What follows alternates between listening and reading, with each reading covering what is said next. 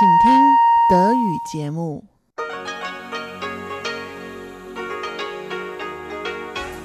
Hier ist Radio Taiwan International.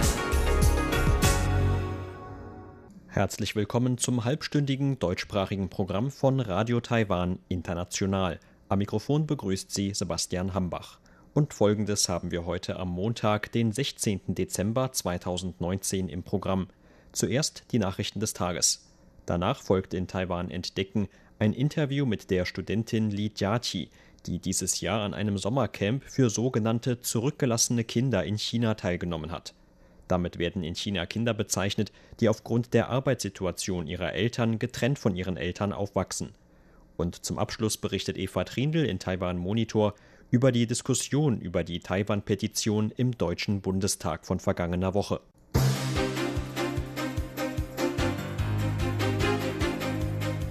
Sie hören die Tagesnachrichten von Radio Taiwan International. Der Überblick. Taiwan teilt Umwelterfahrungen am Rande von UN-Klimakonferenz. Präsidentin bedauert Umgang chinesischer Firma mit YouTuber. Und Verkehrsministerium stellt Tourismusweißbuch 2030 vor. Die Meldungen im Einzelnen. Die Umweltbehörde hat heute über Taiwans Beteiligung am Rande der UN-Klimakonferenz informiert, die am Sonntag in Madrid zu Ende gegangen ist. Auf einer Pressekonferenz sagte Behördenleiter Zhang Zijing, dass man auch dieses Jahr auf Drängen Pekings nicht an den Diskussionen mit den anderen Staaten habe teilnehmen können. Allerdings habe man am Rande der Veranstaltung Taiwans Erfahrungen mit Umweltthemen teilen können. Tsai Ling-yi von der Umweltbehörde sagte, dass taiwanische NGOs an 13 Nebenveranstaltungen der UN-Klimakonferenz teilgenommen hätten. Darüber hinaus hätten Taiwans Vertreter am Rande der Konferenz 42 bilaterale Gespräche geführt. Dabei habe Taiwan seine Erfahrungen geteilt, etwa mit der Entwicklung von erneuerbaren Energien, der Verringerung von Treibhausgasen oder seinem Recycling-System. Insgesamt haben 42 bilaterale Gespräche stattgefunden. Behördenleiter Zhang hat an 16 davon teilgenommen. Zu den wichtigsten Gesprächspartnern gehörten die Premierminister von Tuvalu und Eswatini, Minister von diplomatisch verbündeten Staaten sowie von befreundeten Ländern der Europäischen Union, Großbritanniens, Deutschlands und so weiter. So Tsai. Zudem hätten mehrere diplomatisch verbündete Länder schriftlich oder wörtlich daran appelliert, Taiwan nicht von Veranstaltungen der UN-Klimakonferenz auszuschließen. Präsidentin Tsai Ing-wen hat heute den Umgang einer chinesischen Firma mit der taiwanischen YouTube-Persönlichkeit Potter King bedauert. Das Unternehmen hatte seine Zusammenarbeit mit dem YouTuber eingestellt, nachdem dieser sich geweigert hatte, ein Video zu löschen, in dem die Präsidentin als Gast eingeladen war. Dazu sagte die Präsidentin, wir sind eine freie und demokratische Gesellschaft, in der es kreative Freiheit gibt. Auch die Präsidentin Taiwans anzusprechen, ist etwas Natürliches und Gewöhnliches. Wenn die Präsidentin noch nicht einmal in einem Video zu Wort kommen darf, dann steht das meiner Meinung nach im Widerspruch zu unseren Werten von Demokratie und Freiheit, die uns allen so viel bedeuten. Das Video zeigt ein lockeres Gespräch zwischen der Präsidentin und dem YouTuber während eines Besuchs der Präsidentin in dem Produktionsstudio von Potter King in Kaohsiung am Samstag. Innerhalb von nur zwei Tagen nach Veröffentlichung wurde das Video bereits mehr als drei Millionen Mal angeschaut. Angaben von Juyang Media zufolge, das Potter Kings Videos produziert, hatte sich das chinesische Unternehmen PuppyTube am Sonntag von einem gemeinsamen Kooperationsvertrag zurückgezogen. Zuvor hatte sich der YouTuber geweigert, der Aufforderung von PapiTube nachzukommen, die Bezeichnung Präsidentin zu ändern oder die Videos zu entfernen.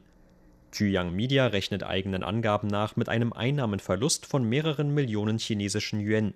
Zugleich gab die Firma aber auch an, die Entscheidung von Potter King zu respektieren und sagte, man unterstütze Demokratie und kreative Freiheit.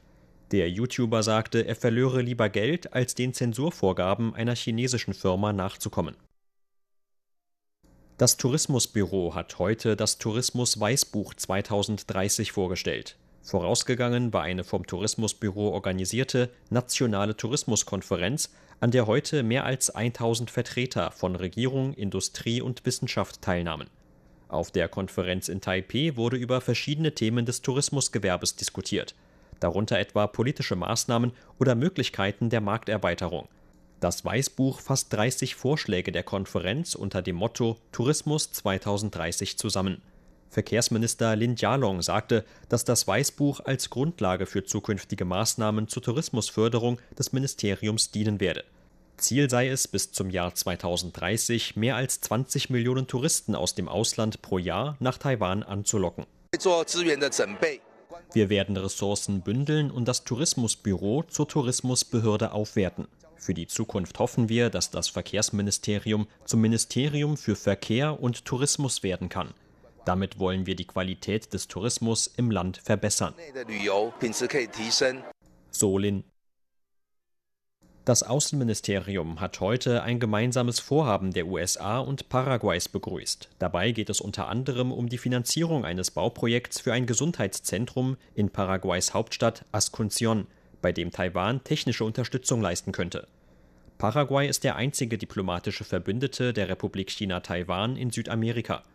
Das Außenministerium sagte, Taiwan sei bereit, seinen diplomatischen Verbündeten gemeinsam mit den USA dabei zu helfen, die Qualität der medizinischen Versorgung und die Wohlfahrt ihrer Bürger anzuheben. Abgesehen von der Zusammenarbeit mit den USA werde man auch die Wirtschafts- und Handelsbeziehungen zu Paraguay weiter ausbauen. Dazu zählte das Ministerium etwa den Einkauf von Rindfleisch, Zuckerrohr und anderen landwirtschaftlichen Produkten aus Paraguay. Außenamtssprecherin Joanne O sagte, die Beziehungen zwischen Taiwan und Paraguay sind freundschaftlich und eng. Beide Seiten teilen die universellen Werte von Demokratie, Freiheit und Menschenrechten und arbeiten seit langer Zeit in verschiedenen Bereichen zusammen. Das Außenministerium sagte weiter, dass man auch in Zukunft mit den USA, Japan und anderen gleichgesinnten Ländern zusammenarbeiten werde, um Wohlstand und Entwicklung der verbündeten Länder zu fördern. Taichungs Bürgermeisterin hat zur Eröffnung des Taiwan Laternenfests 2020 am kommenden Samstag Gäste aus dem In- und Ausland eingeladen. Auf einer heutigen Pressekonferenz sagte Bürgermeisterin Lu Xiu-yen, dass es das längste Taiwan-Laternenfest in der Geschichte sein werde. Der traditionelle Feiertag des Laternenfests fällt im Jahr 2020 auf den 8. Februar. Das von Taiwans Tourismusbüro jährlich mitorganisierte Taiwan-Laternenfest wird bis dahin dieses Mal auch den Zeitraum von Weihnachten, Neujahr, Frühlingsfest und Valentinstag umspannen. Der Leiterin des Tourismusbüros von Taichung, Lin Xiaoqi zufolge, wird von der Eröffnung am Samstag bis zum Neujahr jeden Tag künstlicher Schnee gestreut. Für die ersten beiden Wochen nach dem Neujahr seien zudem Konzerte und eine Aktion geplant, bei der Fruchtdüfte zum Einsatz kommen sollen. Lin sagte weiter, das Ausstellungsgelände im Wenqin Waldpark werde thematisch vor allem auf Kinder abgestimmt sein. Dazu seien über 50 verschiedene Laternengruppen vorbereitet worden, manche davon im Stil japanischer Kindercomics. Zur Börse. Taiwans Aktienindex hat heute mit 12 Punkten oder 0,1 Prozent im Plus geschlossen. Zum Abschluss des heutigen Handelstags lag der TAIEX damit auf einem Stand von 11.939 Punkten. Das Handelsvolumen belief sich auf 135 Milliarden Taiwan-Dollar oder 4,5 Milliarden US-Dollar.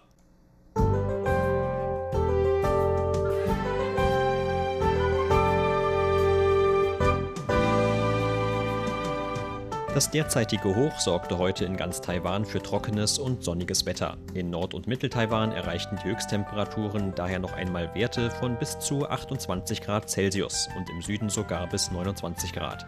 Auch am Abend blieb es im ganzen Land weitgehend wolkenfrei, allerdings fielen die Temperaturen deutlich ab, um gebietsweise mehr als 10 Grad. Und dies sind die Aussichten für morgen, Dienstag, den 17. Dezember. Auch morgen bleibt es laut Wetteramt noch einmal warm und sonnig in Taiwan. Im Süden könnte es mit bis zu 31 Grad Celsius tagsüber sogar noch einmal etwas wärmer werden als heute. Im Rest des Landes sind Höchstwerte von 26 bis 29 Grad möglich. Auch am morgigen Abend bleibt es weitgehend klar und trocken, nur im äußersten Norden könnte es vereinzelt Regen geben. Das waren die Tagesnachrichten. Nun geht es weiter mit unserem Programm vom Montag, den 16. Dezember.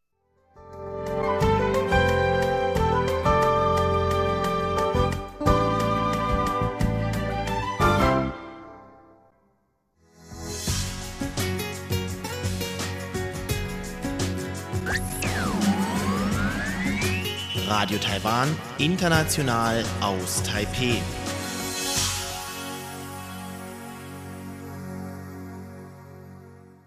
Nun folgt Taiwan entdecken.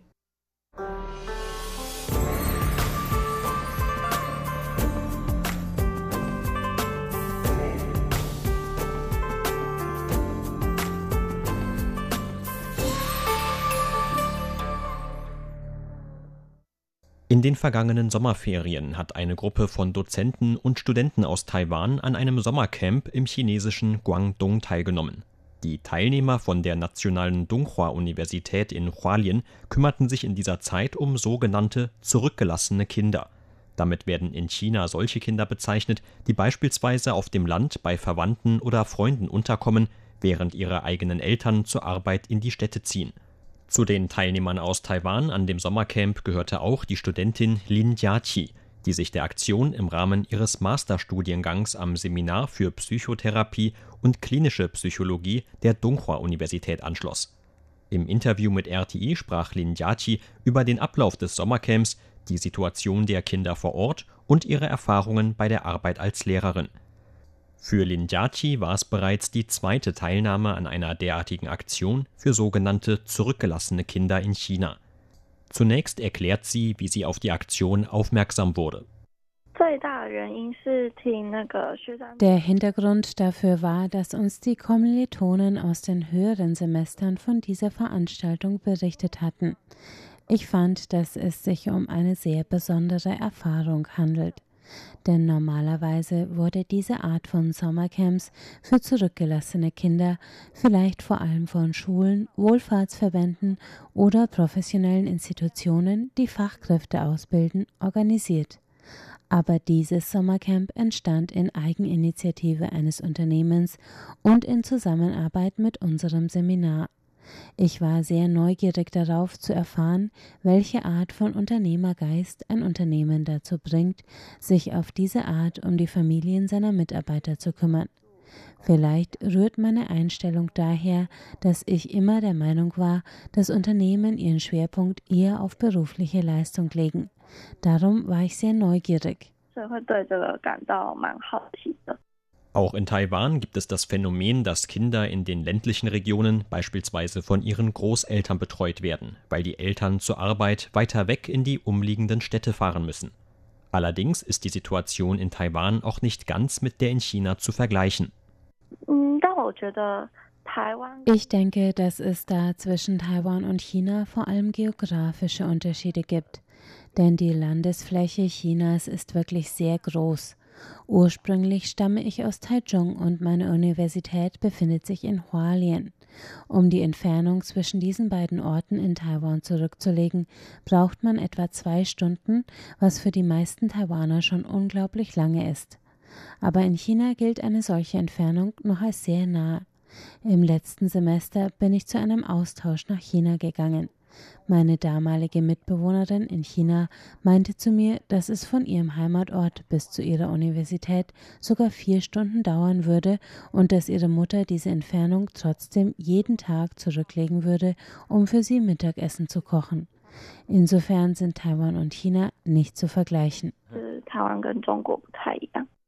Einige der Kinder kommen sogar aus anderen chinesischen Provinzen zu dem Sommercamp. Lin Jiaqi erklärt, wie sie sich auf das Sommercamp vorbereitet hat. Der Ablauf sah so aus, dass wir bereits ein Semester vorher an mehreren Trainingskursen teilgenommen haben. Die Dozenten haben vormalige Teilnehmer dazu eingeladen, um mit uns über ihre Erfahrungen zu sprechen. Außerdem luden sie einige Experten für Vorträge ein, die uns vermitteln, wie wir mit den Kindern umgehen sollten. Unser Seminar hat eigentlich nichts mit Pädagogik zu tun, deshalb sind wir mit dem Unterrichten von Kindern nicht wirklich vertraut. Aus diesem Grund haben unsere Dozenten auch noch Experten aus dem Bereich Pädagogik zu Vorträgen eingeladen. Sie erklärten uns zum Beispiel, wie man einen Unterricht aufbaut oder einen Lehrplan zusammenstellt. Zum Abschluss des Trainings sollten dann alle zukünftigen Teilnehmer an dem Sommercamp noch einen Probeunterricht veranstalten, wozu uns die Dozenten wiederum Verbesserungsvorschläge gegeben haben. Für das Sommercamp wurden die Klassen in ältere, mittlere und jüngere Gruppen eingeteilt. Deshalb mussten sich alle Lehrer, die der gleichen Klasse zugeteilt wurden, auch noch über die Regeln dieser Klasse, die Unterrichtsinhalte und die Verteilung von Unterrichtseinheiten absprechen. Der Unterricht muss jeweils auf das Alter der Kinder abgestimmt werden. Ich selbst war beide Male für die jüngere Gruppe zuständig. Die Kinder dort waren etwa auf einem Niveau zwischen Kindergarten und der zweiten Schulklasse. Wir mussten bei der Vorbereitung des Unterrichts also bedenken, dass einerseits auch Kindergartenkinder mit den Inhalten Schritt halten konnten, sich andererseits die Zweitklässler aber auch nicht langweilten. Schließlich stellten wir schriftlich einen Lehrplan zusammen und erstellten eine Liste mit noch benötigten Unterrichtsmaterialien, welche die Firma dann für uns im Sommercamp bereitstellte. Bei ihren beiden Teilnahmen hat Lin Jiaqi einmal einen Unterricht zum Geschichtenerzählen und das andere Mal einen Unterricht für Naturwissenschaften angeboten. In meinem Unterricht zum Geschichtenerzählen gab es auch immer ein paar Spiele für die Kinder. Ich hatte zum Beispiel ein Bilderbuch mit dem Titel Wer steht auf dem ersten Platz? Darin geht es um ein Kind, das der Meinung ist, dass es sehr schöne Bilder malen kann. Die Bilder in dem Buch vermitteln etwa das Seherlebnis von Bienen, die sich sehr von dem der Menschen unterscheidet. So wie die Bienen anders sehen als Menschen, nehmen vielleicht auch andere Menschen ein schönes Bild anders wahr als wir selbst. Ich wollte den Kindern damit zeigen, dass Schönheit immer im Auge des Betrachters liegt. Anschließend suchte ich Bilder von berühmten Malern sowie Bilder von Unbekannten im Internet und ließ die Kinder darüber abstimmen, welches für sie schöner aussah.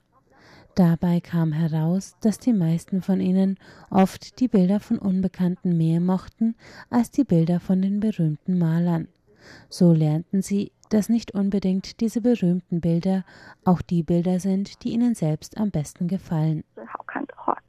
Bei allen von den betreuten Kindern handelt es sich um die Kinder von Mitarbeitern der chinesischen Firma, die das Sommercamp mit organisiert hat. Auch wenn die Rolle von Lehrern und Schülern in dem Sommercamp klar getrennt war, hinterließ der gemeinsame Austausch gegenseitig Spuren. Den tiefsten Eindruck bei mir hinterlassen hat das Verabschieden zum Ende des Sommercamps. Am letzten Tag konnte man sehr deutlich diese Trennungsangst bei den Kindern spüren. Und auch die Lehrer hatten dieses Gefühl von Traurigkeit vor dem Auseinandergehen. Manche der Kinder machten ihre Trennungsangst zum Beispiel dadurch deutlich, dass sie sehr schlecht gelaunt waren. Dieses Jahr gab es am letzten Tag zum Beispiel ein Kind, das auf einmal wie aus dem Nichts schlechte Laune bekam. Ich habe dann längere Zeit mit ihm alleine in dem Klassenraum gesprochen, bis wir schließlich beide weinten. Das Kind sagte mir, es hasse mich dafür, dass ich mich so sehr um ihn kümmern würde. Offensichtlich lag ihm viel an unserem Miteinander, und es war traurig, dass diese Zeit nun zu Ende sein würde. Das war wiederum das Gefühl, das er nicht mochte. Nach zwei hintereinander folgenden Jahren ihrer Teilnahme an dem Sommercamp hat Lindiachi noch ein paar Tipps für ihre zukünftigen Nachfolger. Ich denke, was den Umgang mit den Kindern angeht, müssen wir versuchen, die Welt aus der Sicht der Kinder zu sehen. Oft haben wir als Erwachsene gewisse Wertvorstellungen, die wir den Kindern vermitteln wollen, und dann sagen wir ihnen, was sie alles nicht tun dürfen. Aber wenn wir sie lassen, dann können uns die Kinder ihre eigene Welt zeigen, die sehr interessant ist und sich manchmal auch von unseren eigenen Vorstellungen unterscheidet. Auf diese Weise können wir uns noch besser mit ihnen austauschen und sie besser verstehen lernen. Sie hörten ein Interview mit der Studentin Lin Jiaqi, die dieses Jahr an einem Sommercamp für sogenannte zurückgelassene Kinder in China teilgenommen hat. Vielen Dank für Ihr Interesse. Am Mikrofon war Sebastian Hambach.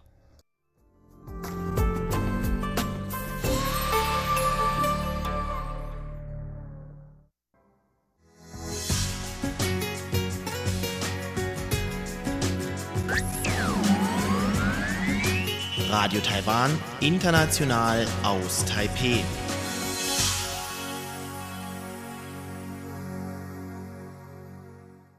In Taiwan Monitor berichtet Eva Trindl nun über die Diskussion über die Taiwan-Petition im Deutschen Bundestag.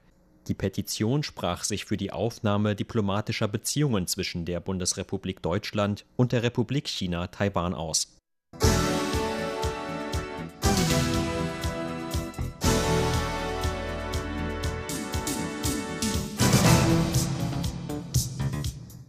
Am Montag vor einer Woche wurde im Bundestag über Taiwan gesprochen. Im Petitionsausschuss fand eine öffentliche Anhörung über eine Petition statt, in der die Aufnahme diplomatischer Beziehungen zu Taiwan, Republik China, gefordert wird. Petent ist Michael Kreuzberg, Rentner aus Rostock. Die Petition wurde von mehr als 50.000 Personen mitgezeichnet und hat damit das Quorum erreicht. Bei der öffentlichen Anhörung am 9. Dezember waren der Petent Michael Kreuzberg anwesend, begleitet von Frau Fu Peifen, Vorsitzende der Europäischen Taiwan-Vereine. Für die Bundesregierung war Petra Sigmund anwesend, Leiterin der Abteilung Asien und Pazifik im Auswärtigen Amt. Der Petent Michael Kreuzberg sagt in seinem Eingangsstatement bei der öffentlichen Anhörung, ich habe es in der Petition ausführlich begründet. Kurz nur noch so viel. Es geht darum, eine Demokratie vor dem Zugriff einer kommunistischen Diktatur zu bewahren.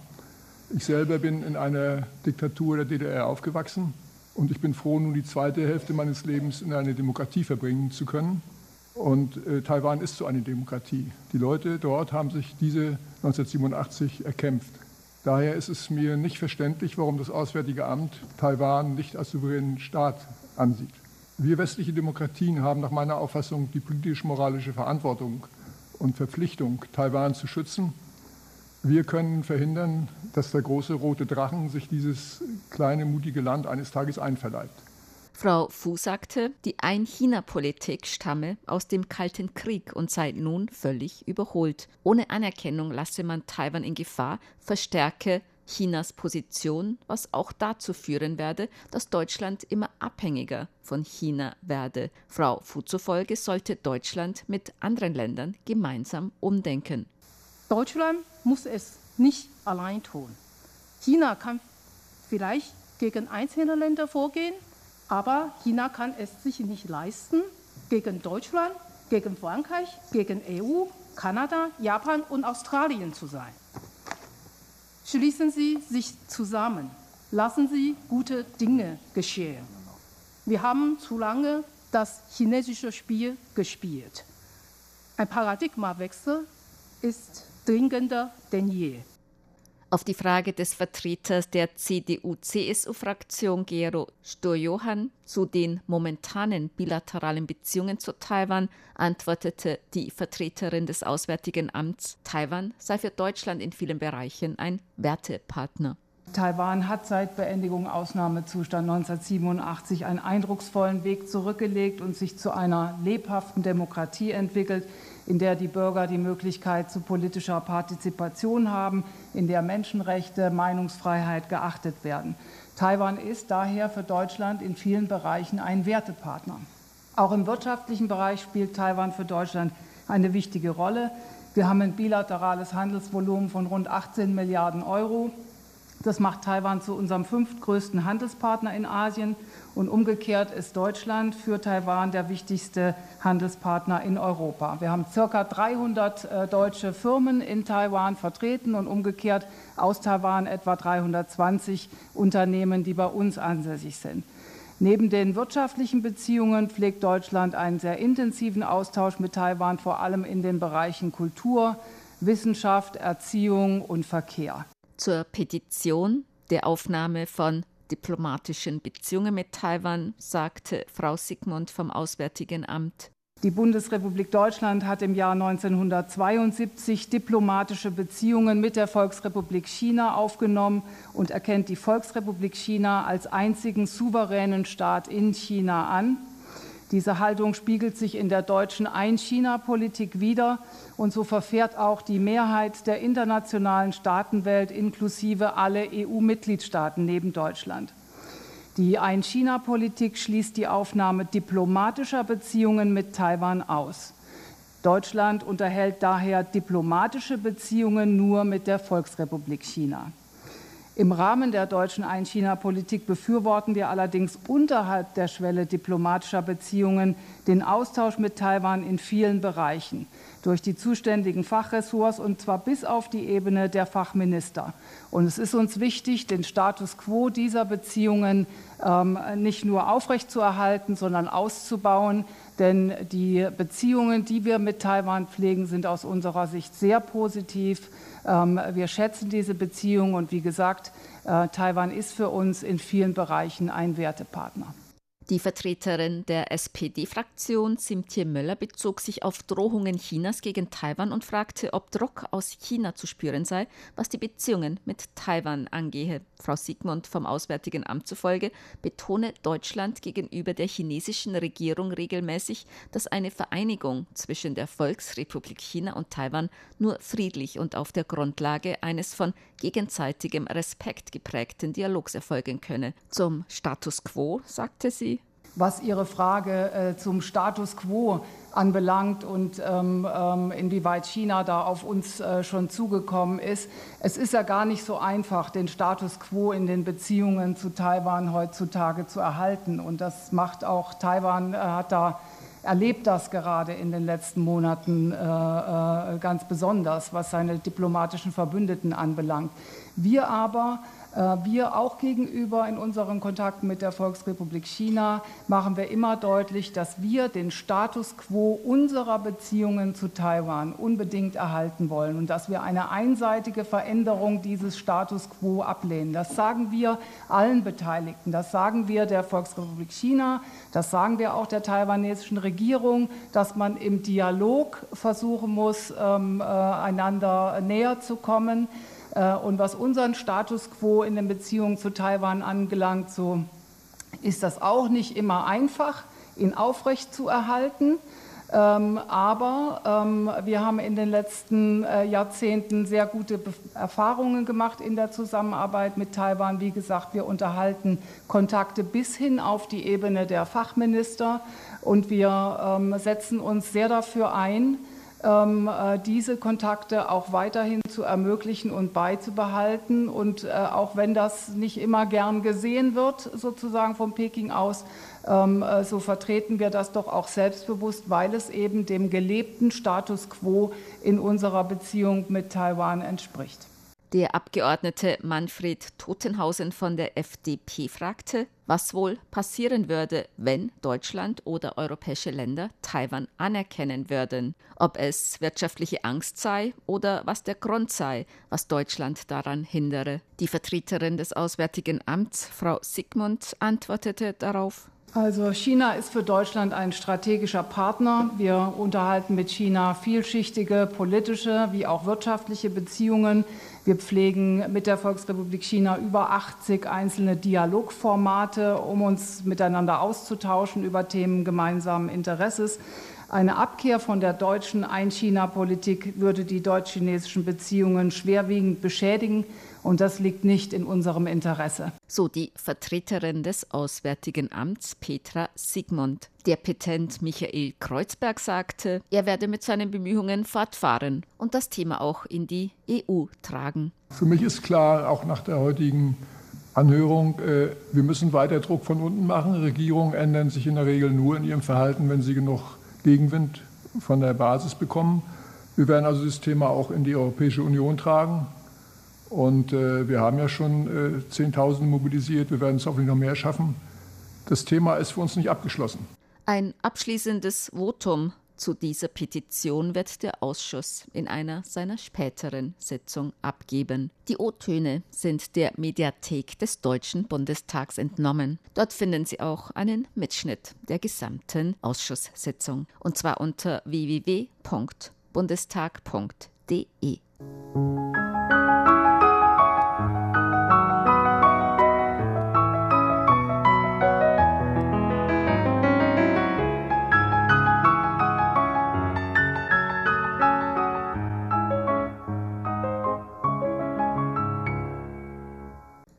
Sie hörten das halbstündige deutschsprachige Programm von Radio Taiwan International am Montag, den 16. Dezember 2019. Unser aktuelles Radioprogramm und weitere Sendungen können Sie im Internet on demand hören unter der Adresse www.de.rti.org.tv.